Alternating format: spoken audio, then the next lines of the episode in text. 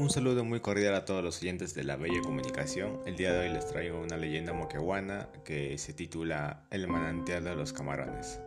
Hace mucho tiempo, cuando Muilaque, pueblo de la región de Moquegua, era pequeño, estaba prohibido acercarse a determinados desfiladeros.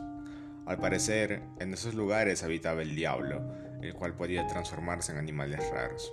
Cualquiera que se atreviera a desafiarlo se volvía loco hasta morir. Después de varios años y generaciones, las advertencias se fueron difuminando. Cuando ya nadie hacía caso a los consejos de los ancianos, se fueron construyendo caminos para poder acceder a las cortaderas. Un joven cegado por la cantidad de cortaderas sintió la necesidad de beber agua. Se acercó a un chorro de agua que brotaba del manantial y se quedó sorprendido al ver enormes camarones sumergidos. No pudo resistirse a la tentación de cogerlos escondidas y llevarlos a su casa.